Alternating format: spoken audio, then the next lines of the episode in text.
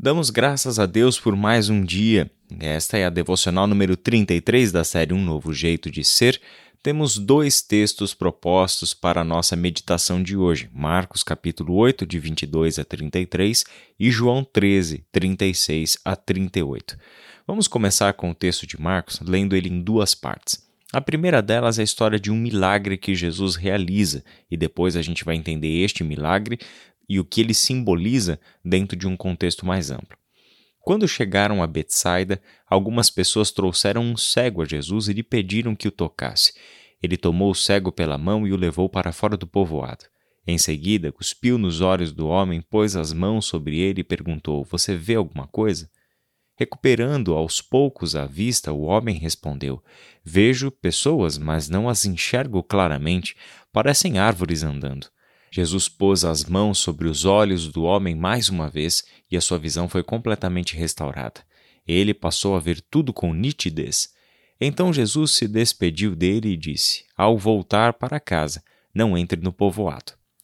Essa história de cura de um cego se conecta a uma outra história de cura de cego que está lá no final do capítulo 10. Temos que, logo antes da entrada de Jesus em Jerusalém, ah, Jesus cura um homem, o cego conhecido como Bartimeu, como filho de Timeu. Tanto uma quanto outra, além de serem curas literalmente falando, ou seja, pessoas que foram de fato tocadas por Jesus e tiveram suas visões restauradas de formas diferentes, mas que no final das contas voltaram a ver, elas são também usadas por Marcos, o narrador do Evangelho, para simbolizar o discipulado simbolizar o que significa andar com Jesus.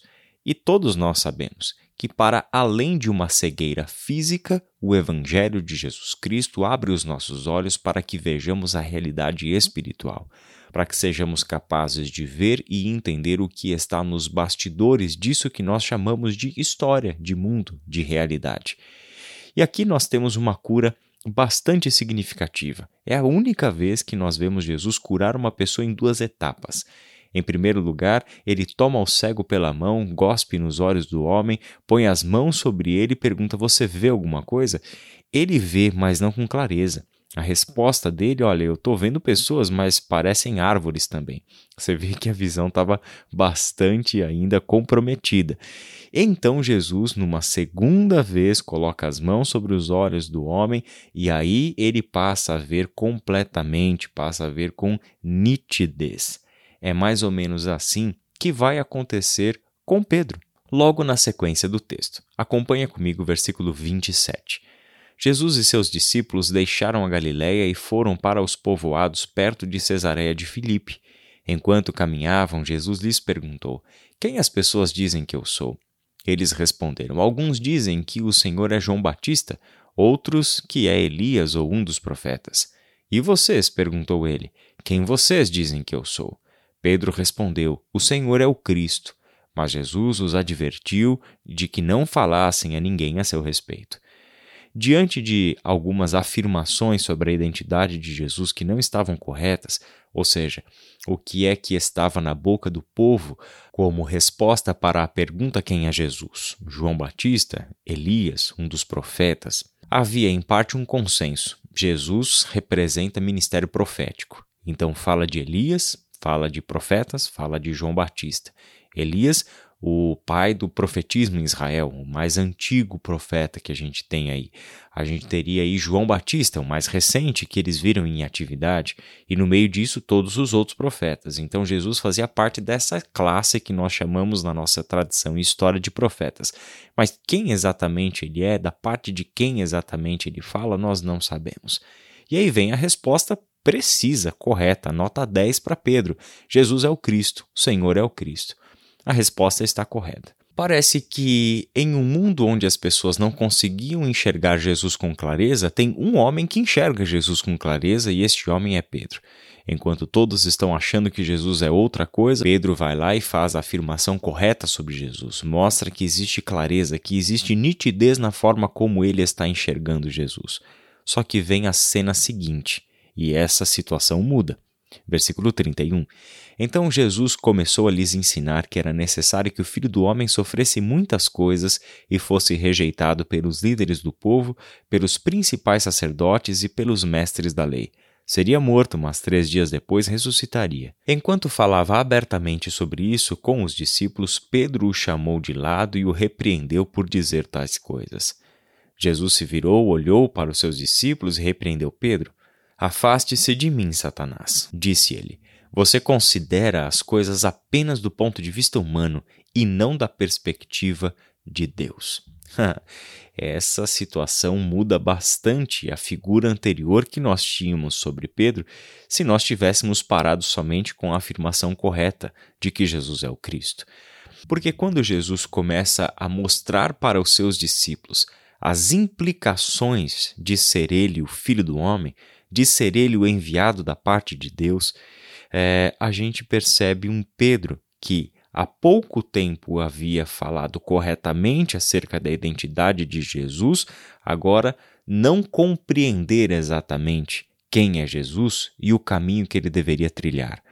Porque aqui Jesus introduziu algo que para eles era totalmente novo no conceito de Messias que eles tinham um homem que haveria de sofrer, ser rejeitado pelos líderes do povo, pelos principais sacerdotes e pelos mestres da lei.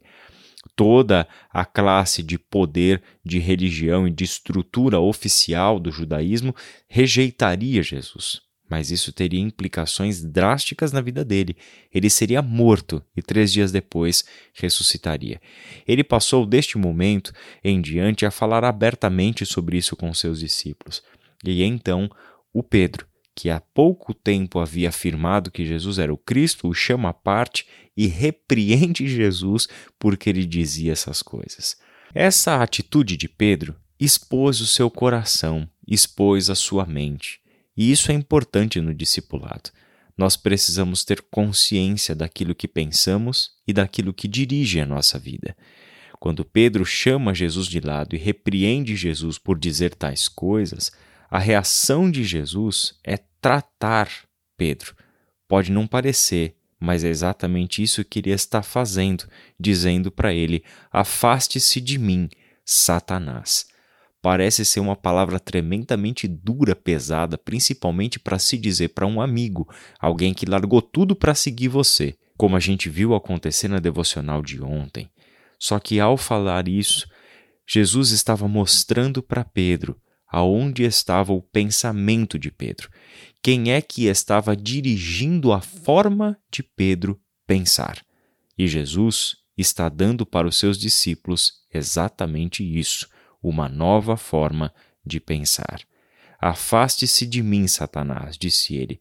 Você considera, você pensa, você raciocina, você pondera as coisas apenas do ponto de vista humano e não da perspectiva de Deus. Aonde Jesus quer nos levar com o discipulado?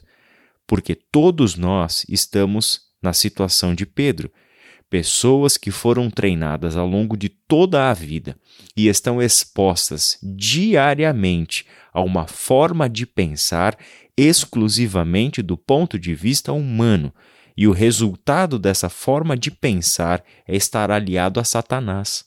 Olha que coisa pesada isso. Mas essa é a realidade humana que está representada aqui na pessoa de Pedro e que Jesus está trabalhando para mudar em todos nós.